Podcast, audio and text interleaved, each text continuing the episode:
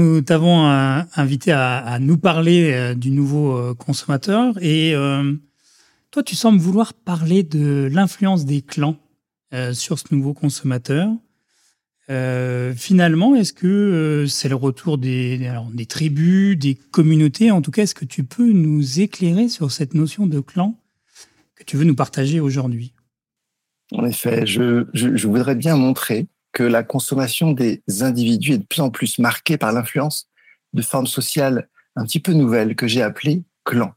Et ces clans, ils sont de plus en plus nombreux, de plus en plus mobilisés et de plus en plus puissants. Et on va le voir, ils se distinguent très nettement de ce qu'on appelle traditionnellement les communautés, les tribus, même s'ils profitent quelque part de la vitalité de ces formes sociales plus familières pour euh, se, se développer et prendre plus de poids.